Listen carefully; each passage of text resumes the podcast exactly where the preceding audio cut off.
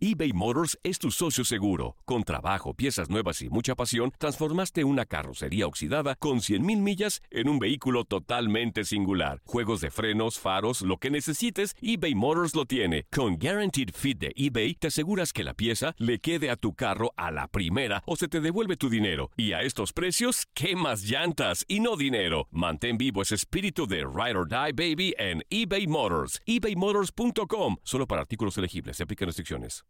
El siguiente podcast es una presentación exclusiva de Euforia On Demand.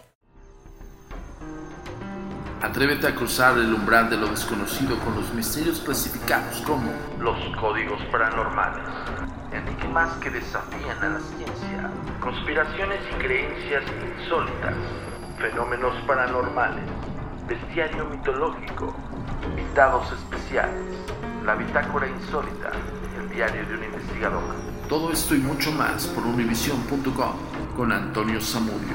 Comenzamos.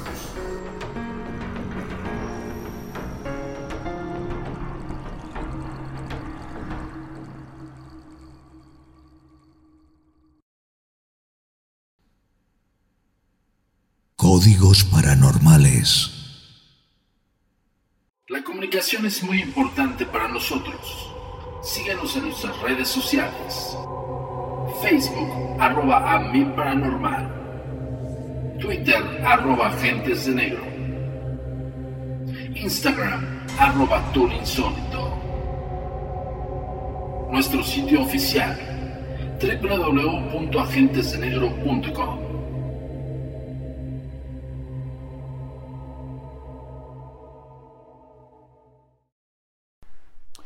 Hola, ¿qué tal? Bienvenidos una vez más a Códigos Paranormales, los podcasts de lo desconocido a cargo servidor y amigo Antonio Zamudio, director de la Agencia Mexicana de Investigación Paranormal, Los Agentes de Negro. Esto es traído como cada semana hasta ustedes por univision.com y por supuesto por Euphoria On Demand.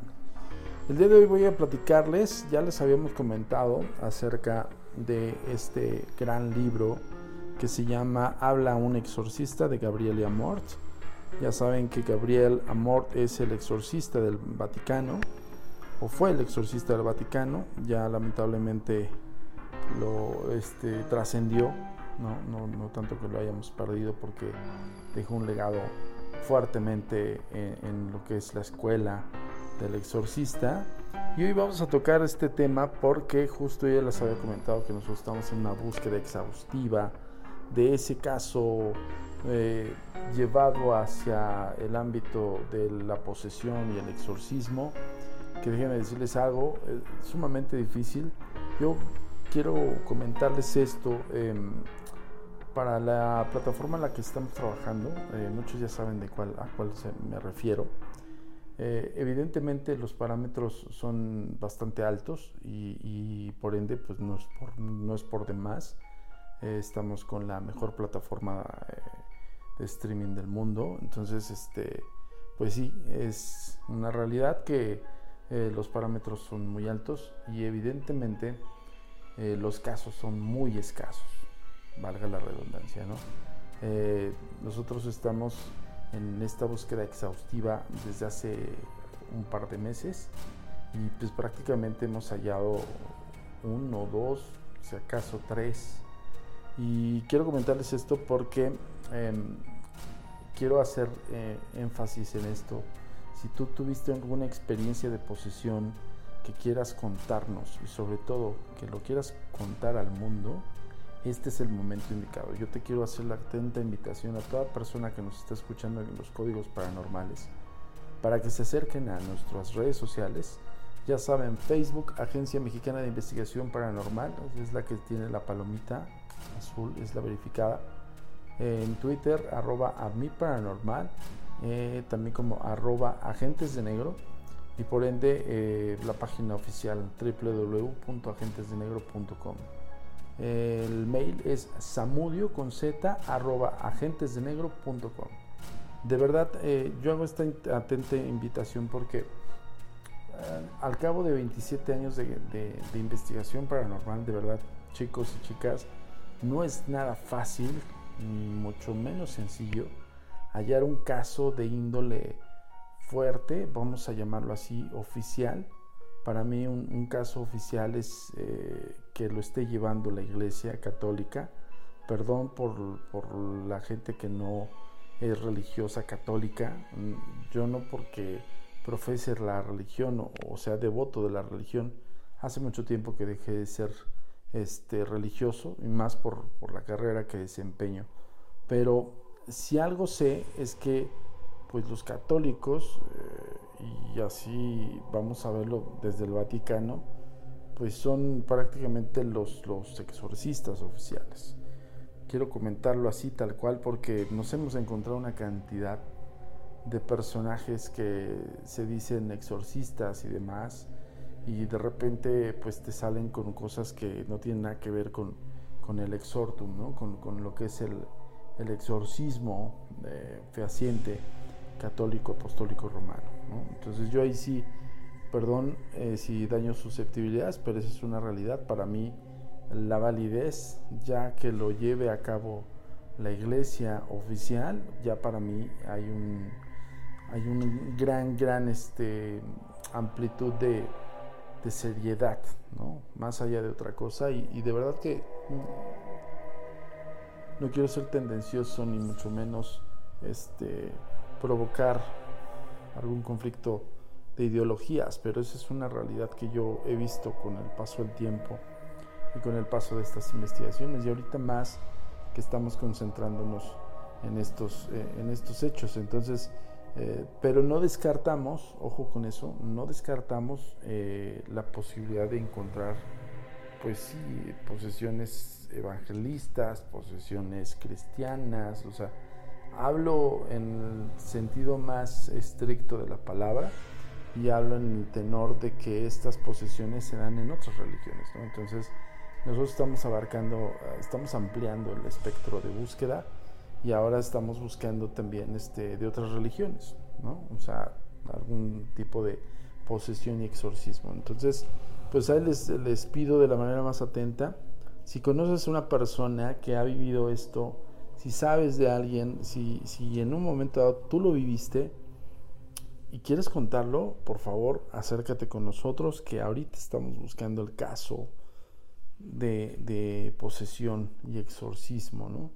Eh, bien que mal podría ser, eh, incluso hay mucha gente que, vive este tipo de, situaciones y que trata de recurrir a, la ayuda, ¿no? Y de repente se las niegan o de repente los desestiman o de repente también eh, los tildan de locos, ¿no? Entonces, yo entiendo perfectamente que es muy delicado. Ya hace rato comentaba en 27 años de investigación paranormal yo lo que les puedo decir es que tengo un solo caso. O sea, de, todo, del, todo el background de, la Agencia Mexicana de Investigación Paranormal, desde su fundación desde 1994 a la fecha, solamente registrado, clasificado, avalado y atestiguado por su servidor Antonio Zamudio, solamente un caso, nada más, donde intervinieron eh, tanto eclesiásticos, como oficiales de la Arquidiócesis Primada de México en ese entonces. Y pues muy agradecido porque gracias, eh, valga la redundancia, perdón, muy agradecido con el padre Francisco Cipriel, al cual le mando un cordial abrazo y saludo, que además de ser mi maestro de teología, eh, me, asistió en, un caso que, que, llegó a nuestras manos y que no solamente eso, sino que también realizó el exorcismo y también me hizo partícipe del mismo. Entonces la verdad es que es de esos acontecimientos que dices, eh, te marca de por vida, pero a la vez también te colocas una medallita más a la experiencia, yo quiero verlo así. Y ahora, con, con esta búsqueda del caso, del caso más eh, impactante, de posesión y exorcismos y exorcismo que estamos realizando para esta plataforma digital, la más importante del mundo. Muchos ya saben a, quién, a, cuál plataforma nos referimos. Estamos en búsqueda de ese caso y déjenme decirles algo. En esa amplitud de espectro de búsqueda, este, pues yo les puedo contar ahorita que ya en nuestro haber se sumaron otros dos casos muy buenos pero aún así son muy pocos, o sea, me explico. llevo casi dos meses en esta búsqueda y hemos encontrado tres casos para los que para mi persona, para mi eh, instrucción, para lo que yo sé, para la experiencia del fenómeno paranormal y la fundamentación de, de los hechos, solo tres casos hemos encontrado. Uno de ellos, híjole, es casi igual de impactante que el que yo viví. Ya después les contaremos de qué trata o, bajo qué concepto eh, les estoy comentando, bajo qué criterios estoy definiendo de que es un gran caso y, esperemos si lo vayan a ver este, próximamente ¿no? en esta gran plataforma. Entonces, bueno, reitero, por favor, háganos llegar el caso de posesión, por favor, en todo el mundo.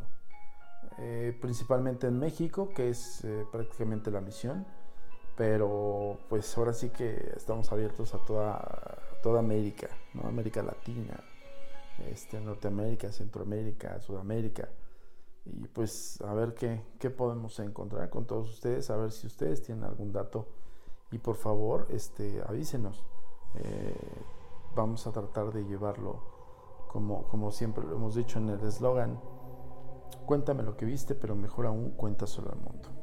Y con esto, tocando el tema de Habla un exorcista de Gabriela Mort, vamos a tocar este punto importante de quién puede expulsar a los demonios.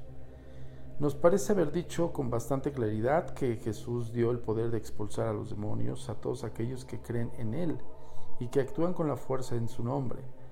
En, en estos casos se trata de oraciones privadas a las que podemos llamar plegarias de liberación. Además, se concede un poder particular a los exorcistas, es decir, a aquellos sacerdotes que reciben expresamente tal encargo de su obispo.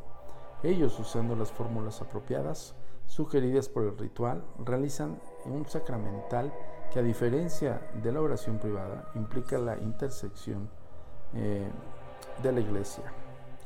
Pero siempre se necesita mucha fe, mucha oración y ayuno, ya sea por parte de quien reza, ya sea por parte de la persona por la que reza. Lo ideal sería que siempre simultáneamente con el exorcismo que exige reserva, hubiese un grupo de personas reunidas para orar. Diré también que de todos los sacerdotes tienen un particular poder, incluso eh, si no son exorcistas, derivado justamente de su sacerdocio ministerial que no es un honor a la persona, sino un servicio destinado a las exigencias em, espirituales de los fieles. Y entre estas exigencias está desde luego también la de liberar las influencias maléficas. Todos, además, ya sea por las plegarias de, la de liberación, perdón, ya sea por los exorcismos, pueden ayudarse con medios sagrados. Por ejemplo, poniendo sobre la cabeza del interesado el crucifijo o el rosario o alguna reliquia. Es eficacísima. Eh, la de la Santa Cruz, porque mediante la cruz derrotó Jesús al reino de Satanás. Pero también son eficaces las reliquias de los santos, a las que se tenga una particular devoción. A menudo también son útiles las simples imágenes bendecidas, como la de San Miguel Arcángel, a las que los demonios manifiestan con un, miedo especial. Pero creo que traicionaría las expectativas eh, de todos los que nos están escuchando si no mencionase también al ejército cada vez más numeroso de carismáticos, videntes, mediums, mmm, pranoterapeutas, sanadores, magos y también gitanos. Ojo lo que está diciendo aquí Gabriel Amort Quiero comentarles algo. Nosotros hicimos una entrevista hace ya algunos años para un programa de televisión que se llamó Archivo Sobrenatural, en el cual estuve yo como conductor. Y, este, y entrevistamos al padre José de Jesús Aguilar, al cual le mandamos un cordial saludo. Este, y ahí nos comentaba el padre José de Jesús Aguilar que, eh, pues bueno, independientemente que al cura o al exorcista o al eclesiástico que le toque realizar un exorcismo en el momento menos indicado, aunque esté solo, él decía, hay un cúmulo de personas en todo el mundo orando siempre por los condenados a la posesión. impresionante esta, esta lectura que nos dio José de Jesús Aguilar y pues por eso la, tomo a acotación. Es en una caterva tanto más numerosa cuanto más los obispos y el clero, con una ligereza que va de la ignorancia a la verdadera incredulidad. Han abandonado este terreno pastoral que les es propio. Dedicaremos un capítulo también a este asunto. Entre tanto, digamos algo sobre las personas mencionadas. Y está hablando de carismáticos, videntes, mediums, pranoterapeutas, sanadores, magos y hasta gitanos. ¿eh? esa es la dedicatoria que les hace Gabriel Amor. establezco una premisa, hablo de categorías de personas que pueden o que pretenden influir eh, a favor de la liberación, pero con más frecuencia obran para conseguir la curación. Es difícil hacer una distinción clara. El demonio está en la raíz de todo y el problema del mal, el dolor y la muerte que son consecuencias del pecado. Luego están los males directamente provocados por el maligno. El propio Evangelio nos presenta algunos casos. La mujer encorvada desde hacía 18 años, parálisis entre comillas, y un sordomudo. En ambos casos una presencia satánica causaba aquellos males, por lo que el Señor realizó la curación expulsando al demonio. En líneas generales es válida la regla que ya hemos dado. Si un mal es de origen maléfico, los fármacos no tienen ningún efecto. Mientras que si lo tienen las plegarias, mientras que sí, lo tienen las plegarias de curación y los exorcismos. También es verdad que a menudo una prolongada presencia diabólica crea en la persona unos males, sobre todo psíquicos, por los cuales, incluso una vez conseguida la liberación, la persona sanada puede necesitar tratamientos médicos adecuados. Eso es muy cierto. Digo, además de que la guía es de Gabriel Amor, o sea, digo, no es cualquier cosa, no es de cualquier persona de la que estamos hablando, ¿no? Pero ahorita que les estoy comentando acerca de la búsqueda, que, les recuerdo, por favor, si tú viviste algún hecho de posesión sugerente o no o real, por favor haznoslo saber. Estamos buscando el caso más impactante de posesión a nivel América Latina. Entonces, ojo con eso. Ya sabes dónde encontrarnos, ya sabes cómo enviarnos tu caso o simplemente escríbenos directamente al correo electrónico samudio Y sigo. Digo también desde ahora que voy a ocuparme de un campo en el que se requieren competencias específicas que un exorcista no puede tener.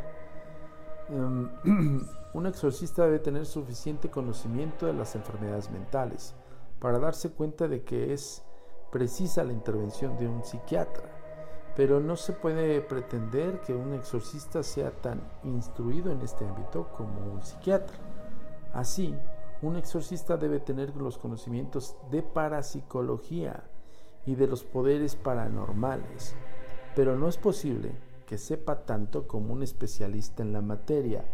Y ahí eh, hasta me pongo chinito, de verdad se me enchina la piel porque me acordé perfectamente de Francisco Cipriel, el gran maestro que tuve de teología, que justamente cuando yo hice esta simbiosis con este, este cura, recuerdo perfectamente que él tenía, él tenía una especie de, por darles un, tienen, tienen un cierto grado, los exorcistas ya de grado muy alto. Él era de estos exorcistas y déjenme decirles algo. Eh, Francisco Cipriel, eh, para que entiendan un poquito, tenía pues más que un doctorado en exorcismos, directo desde el Vaticano. Y hasta, si no mal recuerdo, fue uno de los estudiantes más asiduos de Gabriela Mort. Entonces, este, recuerdo perfectamente que me decía, donde tú estás pisando, donde tú estás averiguando, puedes encontrar algún hecho sobrenatural más fuerte que lo, que lo refiera a una posesión, a una posible posesión.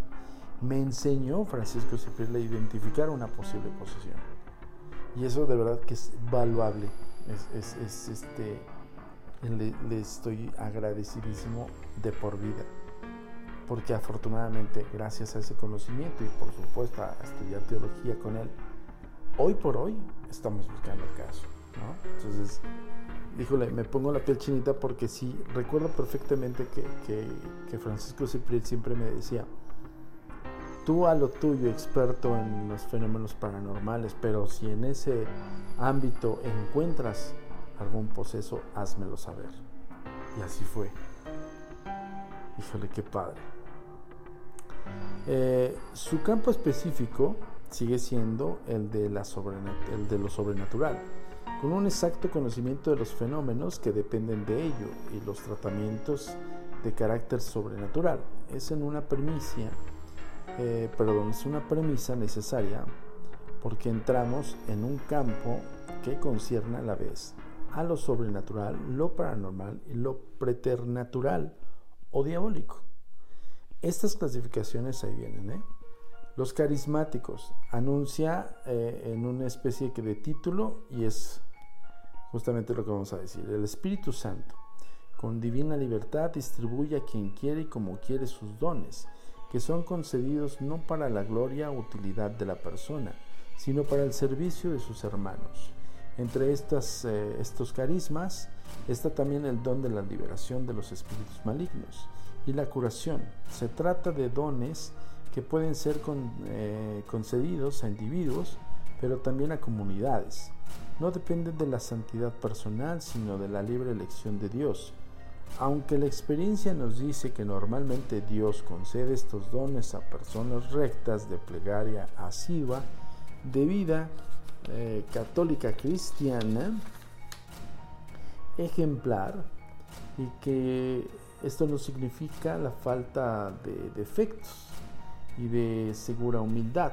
Hoy existe una inflación de carismáticos a los que acuden, una masa a los que sufren. ¿Cómo distinguir a los verdaderos de los falsos? Pregunta. De por sí tal discernimiento corresponde a la autoridad eclesiástica que puede valerse de todas aquellas ayudas que considere oportunas para ello. De hecho, conocemos algunos casos en que la autoridad eclesiástica ha intervenido para poner en guardia contra tramposos y falsos carismáticos. No conocemos casos de carismáticos oficialmente reconocidos en que haya ocurrido tal cosa. Es un problema complicado y nada fácil. También eh, porque los carismas pueden cesar y es posible que la persona elegida se haga indigna de ellos. Ningún ser vivo está confirmado en la gracia. Podemos fijar cuatro normas orientativas. Uno, que el individuo o la comunidad viva profundamente conforme al Evangelio. Dos, que sea totalmente desinteresado, ni siquiera se debe aceptar ofrendas. Con las ofrendas voluntarias sería posible hacerse multimillonario y tiene toda la razón. Digo, insisto, estoy hablando de Gabriela Mort, pero pues hay quien te dice, no, pues lo que sea tu sacrosanta voluntad en el sentido de estos carismáticos sanadores y toda la marabunta y fauna que ya está afuera, ¿no? Y bien lo dice este Gabriela Mort, pues de tantas ofrendas te puedes hacer rico.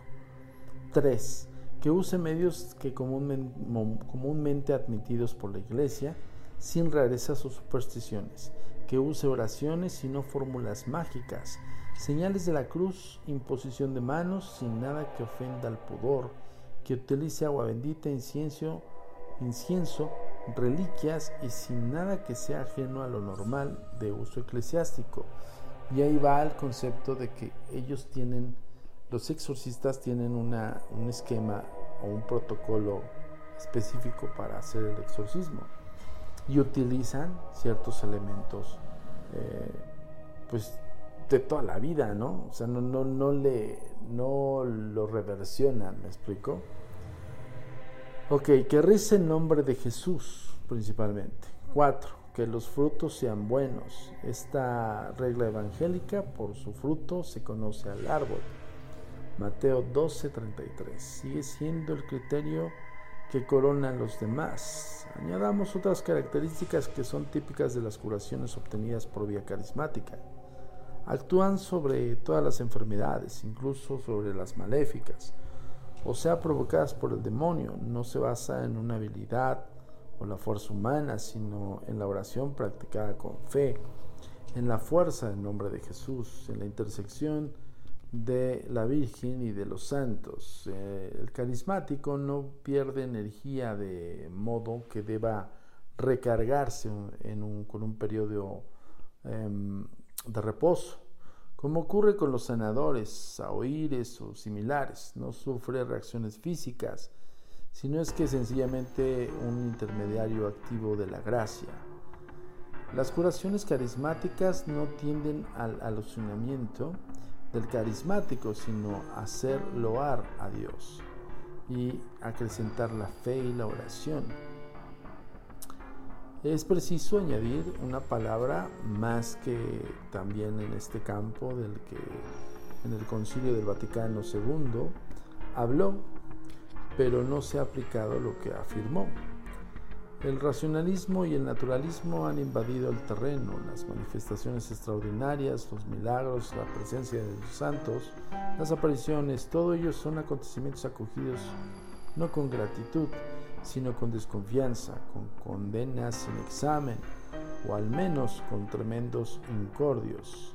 En ninguna iglesia se repite ya la oración de los primeros cristianos y la recita, ahora Señor, en sus amenazas y concede a tus siervos que anuncien sin miedo tu mensaje y que por tu poder sanen a los enfermos y hagan señales y milagros en el nombre de tu santo siervo Jesús.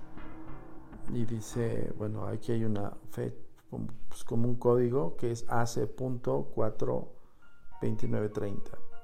Hoy parece que estos dones solo eh, producen fastidio. El Concilio del Vaticano II afirma que el Espíritu Santo dispensa entre los fieles de todo orden de unas gracias especiales. Estos dones extraordinarios o también más sencillos o corrientes que deben acoger con gratitud y devoción. El documento continúa em, recordando que los dones extraordinarios no deben ser eh, perdidos perdón, pedidos imprudentemente. En cuanto al juicio sobre su legitimidad y el uso ordinario corresponde a la autoridad eclesiástica que sobre todo no debe extinguir al espíritu, sino examinarlo todo y considera lo que es bueno. Lumen Gentium 12. las carencias en la aplicación de estas directrices son evidentes y casi generales, por lo que es inútil que el concilio afirme de quien recibe los carismas del Espíritu Santo. Aunque se trate de laicos, tiene el derecho y el deber de ponerlos en práctica. Apostolicam actus citatem. Menciona ciertas frases en latín contando con la guía y el discernimiento de los obispos. Veo con agrado la aparición de obras que se ofrecen para ayudar a los obispos en esta tarea de discernimiento. Por ejemplo, el movimiento carismático de Asís es un campo abierto que debe ponerse en funcionamiento. Videntes y mediums o mediums. Ahí viene el otro concepto. Los trato juntos porque en esencia tienen las mismas características. Los primeros ven y los segundos sienten. Ambos expresan acerca de lo que han experimentado en contacto con objetos o personas. Para no extender demasiado el terreno al que se presta este tema, me limito a considerarlo en relación con mi campo específico, o sea, el campo de las influencias maléficas, sobre las personas, objetos y casas. Varias veces he estado en contacto con estas personas. A veces las he interpelado o llamado directamente para que asistieran en oración a mis exorcismos. Pero desde luego dijesen que habían visto u oído, em, perdón, dijesen, perdone, eh, dijesen que habían visto u oído, y advertía que las respuestas dependían del espíritu de la sabiduría. Algunos apenas ven o se encuentran junto a personas poseídas o infestadas.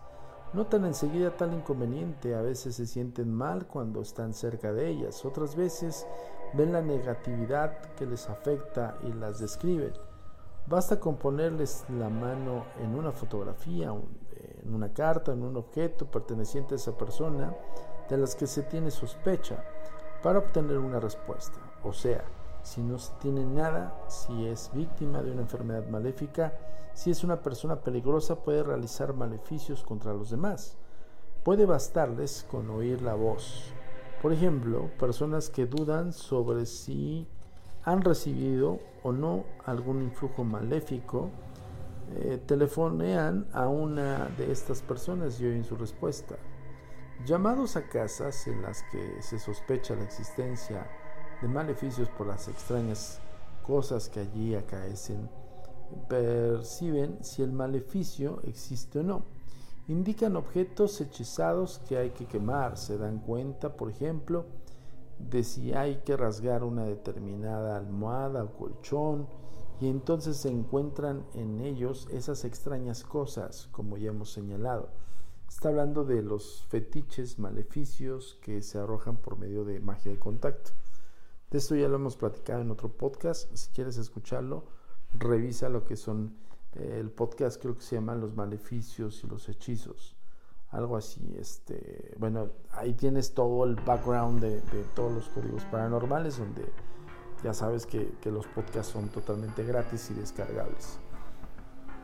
Ok, seguimos. Em, ok, dice... Eh, eh, Estoy hablando de los fetiches. Perdón, ¿eh? de repente me perdí.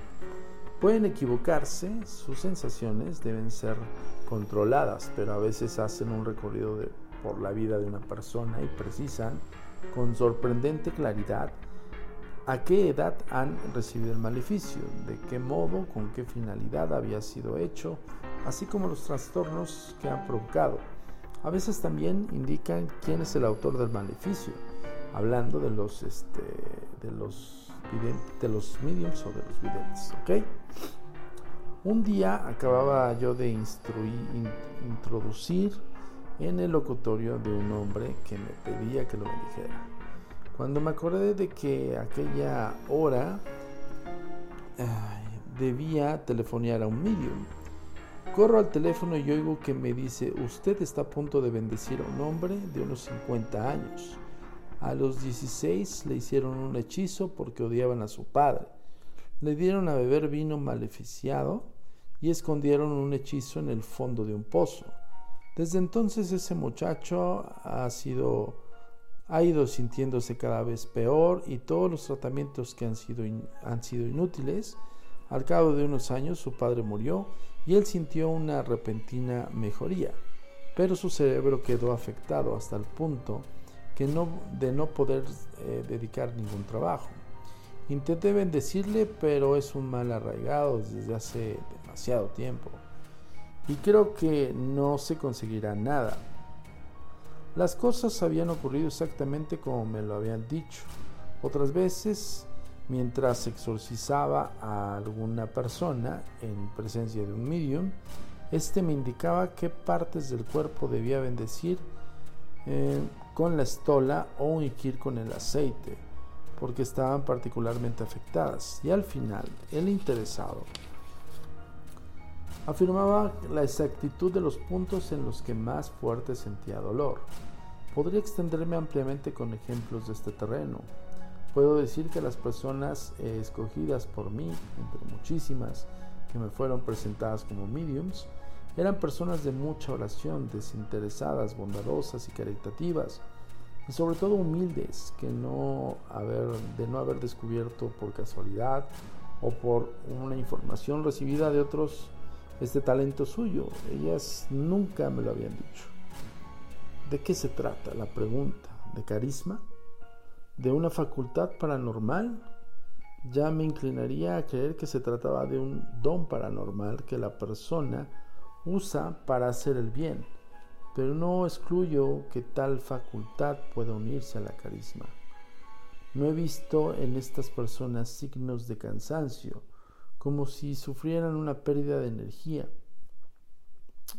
pero he observado un progresivo fortalecimiento de sus dotes a través del uso.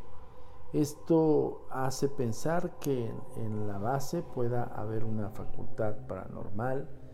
Digo, también es que es difícil encontrar auténticos videntes o mediums. En cambio, hay una gran cantidad de personas que se consideran tales así y así también son reconocidas. Hay que tener los ojos bien abiertos, dice Gabriela Mort. Híjole, yo creo que con esto ya sé que luego me, me dicen todos, ahí en las redes sociales me reclaman y me dicen, ay, es que cada rato haces este capítulo 1, capítulo 2, capítulo 3, pero tienen toda la razón, voy a terminarlo. Sanadores, y perdón que les, les comente que, que de repente haga primeras y segundas partes. Es tan interesante luego los podcasts que, que, de repente digo, bueno, ok, no quiero que se me aburran, no quiero que se me... No, no es cierto, no se aburren, porque me queda claro que siguen aquí cada semana y pido una gran disculpa porque este, hemos estado súper ocupados y la semana pasada tampoco pudimos subir el podcast, ¿no? Entonces, pero ahorita ya lo prometido es deuda y ya estamos aquí hablando de Gabriel Amor y quién puede realizar un exorcismo. Ok, voy a continuar para terminar. Sanadores. Tengo la intención de hablar de aquellas curaciones que se producen comunicando una energía particular, generalmente a través de la imposición de manos. Aquí nos encontramos de lleno en el campo de lo paranormal, que en Italia tiene un valiente estudioso en el profesor Emilio Servadio. Ok, va de nuevo porque no sé si es italiano el, el apellido, pero no quiero mencionarlo mal. Ok, es un estudioso en el profesor Emilio Servadio, ya lo dije bien, que limitó a decir sin profundizar en un tema que no es de mi incumbencia, que los sanadores no tienen ninguna influencia sobre los males de naturaleza maléfica, del mismo modo que sobre estos males no tienen ninguna influencia la medicina ni la ciencia humana y perdóneme que de repente luego le, estoy ahí como leyendo. Estoy haciendo el podcast, no, no les miento, 2.47 de la madrugada del viernes.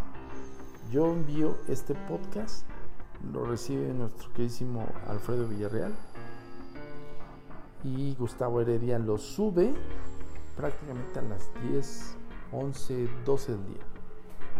Entonces discúlpeme porque estoy súper agotado pero voy a terminar este podcast por todos ustedes y por el podcast que les debo de la semana pasada. Ya no lo vuelvo a hacer. Todas las semanas estaremos aquí siempre con ustedes con los misterios clasificados como los códigos paranormales. Pranoterapeutas. Esta palabra yo ya la había escuchado en algún momento, se la había escuchado a, este Francisco Cipriel, mi maestro en teología, pero ya no me acordaba, estoy bien honesto. Ok pranoterapeutas, también estos. Como los sanadores, en los últimos años se han multiplicado desmesuradamente. No es mi función dar explicaciones sobre la teoría del prana o del bioplasma. Es todo un campo que se está estudiando prácticamente por la ciencia, aunque sin aceptarlo todavía. Me limito a reproducir las conclusiones a las que llega el padre Lagrua en su libro la precaria di Gorgiani. ¿okay? Va de nuevo, la precaria di Gorgiani. Si las curaciones se producen con una energía en el que el sanador encausa sobre el enfermo, o por una carga psíquica, o por el estímulo de energías de reserva, es un hecho que estas curaciones no tienen nada que ver con las curaciones carismáticas. Además, existe el peligro de una infiltración de espíritus, He aquí porque se requiere una extrema prudencia. He conocido a alguno, alguno que otro pranaterapeuta verdaderamente desinteresado, de fe que pone sus cualidades al servicio de los demás con, con espíritu de auténtica caridad. Pero se trata de mirlos eh, blancos, eh, un, un 2 por mil, es como una frase muy, muy de Gabriel Amort. Me decía el conocido exorcista de Venecia, Peregrino Ernetti. Esto no obsta a la cautela con que consideramos la pranoterapia. Es sobre todo por los frutos y los métodos cuidadosamente estudiados, como se reconoce al árbol. Los magos, ¿ok? Bueno, espero que haya quedado claro.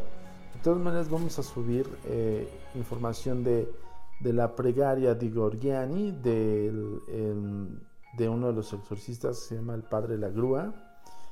Y vamos a, vamos a subir en redes sociales todo este tipo de información para que ustedes lo, vean un poco más detallado. Y también vamos a, a, subir información de Pellegrino Ernetti, que es otro exorcista, que es justamente lo que él decía que la pranoterapia, eh, por los frutos y los métodos cuidadosamente estudiados, como es el reconocimiento de un árbol. Entonces, este, pues es como un sanador, el pranoterapeuta. Y sigo y termino, los magos. Ya hemos hablado bastante de ellos, bastenos eh, recordar que pueden producirse curaciones por obra del demonio. ¿Acaso bajo el nombre de entidades extraterrenales o de almas guía? Jesús mismo nos pone en guardia al respecto y hace una mención, porque vendrán falsos mesías y falsos profetas, y harán grandes portentos y milagros para engañar, hacer posible, hacer lo posible, incluso a los que Dios mismo mismo ha escogido. Mateo 24, 24.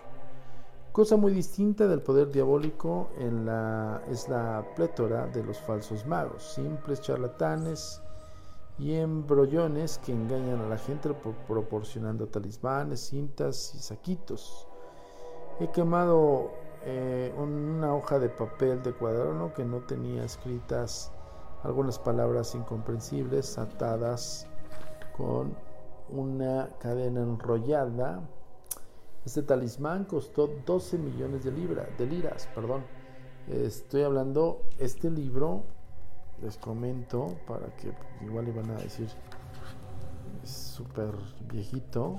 No, no, es tan tan tan tan viejito el libro no entonces este ahorita les voy a decir qué año qué año fue este impreso.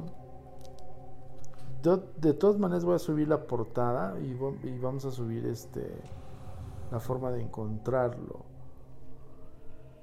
esto fue, perdóneme, es que tengo bastante sueño. Esto fue. dice. 1990. Ok. Bueno, este. Estábamos en que un talismán hecho por un mago. Y esto va para toda la gente. ¿eh? Este.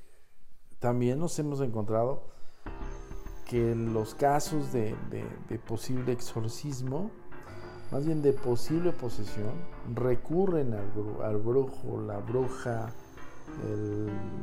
no estoy generalizando, de verdad, eh, escúchenme con atención, estoy hablando de aquellos embaucadores que engañan a las personas y que de alguna manera los hacen caer en estas tretas. Entonces, ojo con eso. Lo está poniendo como ejemplo eh, Gabriel Amor, que una baratija con un, talismán costó casi 12 millones de liras. Entonces, ojo con eso. Dice, pero también vino a verme un hombre que para obtener un saquito de baratijas que habría tenido que liberarle de un montón de desgracias, pagó 20 millones de liras. O sea, hace alusión de que estos supuestos magos y todo el asunto, ya saben que siempre hablo de parafernalia y de, y de prácticamente, eh, esa es mi forma de expresarlo con ellos, porque la verdad es que sí, hay cada, individuo que dices, what the fuck. Ya luego les, les platicaré bien la experiencia más extensa y más, mm, pues sí, ¿no? con, con un poco más de hechos este, que pueda hablar, ¿no? Más bien que pueda expresarlos bien de toda la fauna que nos encontramos en esta gran búsqueda. Y con esto, pues concluimos prácticamente lo que Gabriel Amor habla acerca de los de quién puede realizar un exorcismo, quiénes pueden este, ejercerlo, pero él ya está diciendo que, hay, eh, o sea, sí hay una combinación entre lo paranormal, la parapsicología y evidentemente lo que él le llama eh, eh, los exorcistas por carismáticos, por magos, por mediums, sanadores, ta, ta, ta, ¿no? Bueno, ya lo escucharon aquí.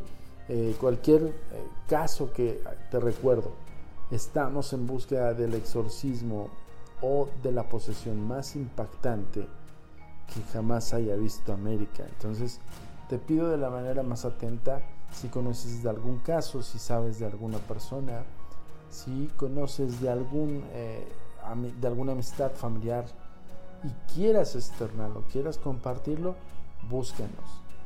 www.agentesdenegro.com al correo electrónico samudio arroba agentesdenegro.com y por supuesto en la fanpage de Facebook Agencia Mexicana de Investigación Paranormal la que está verificada y en Twitter e Instagram. Se me olvidó hace rato comentarles en Instagram. Pero bueno, ya está el audio de las redes sociales.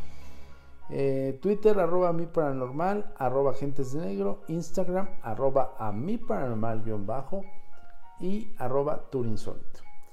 Y con esto me despido, les agradezco infinitamente y les pido de la manera más atenta, síganos, síganos en las redes sociales eh, compartan, eh, más bien descarguen el podcast, escúchenlo con atención, compártalo en todas sus redes sociales y nos vemos aquí la próxima semana con otra entrega de los misterios clasificados como los códigos paranormales. Yo soy Antonio Zamudio, director de la Agencia Mexicana de Investigación Paranormal, Los Agentes de Negro. Hasta la próxima.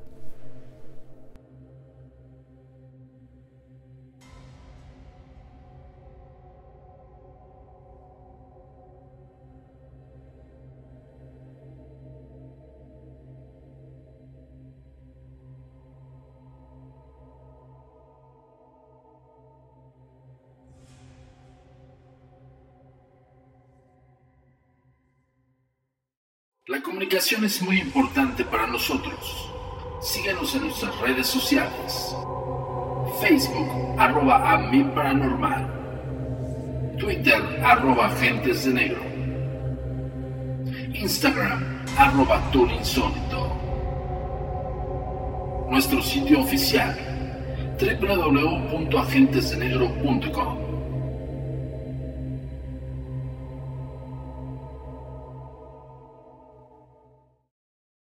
El pasado podcast fue una presentación exclusiva de Euphoria On Demand. Para escuchar otros episodios de este y otros podcasts, visítanos en euphoriaondemand.com. Aloha mamá. Sorry por responder hasta ahora. Estuve toda la tarde con mi unidad arreglando un helicóptero Black Hawk. Hawái es increíble. Luego te cuento más. Te quiero. Be All You Can Be, visitando goarmy.com diagonal español.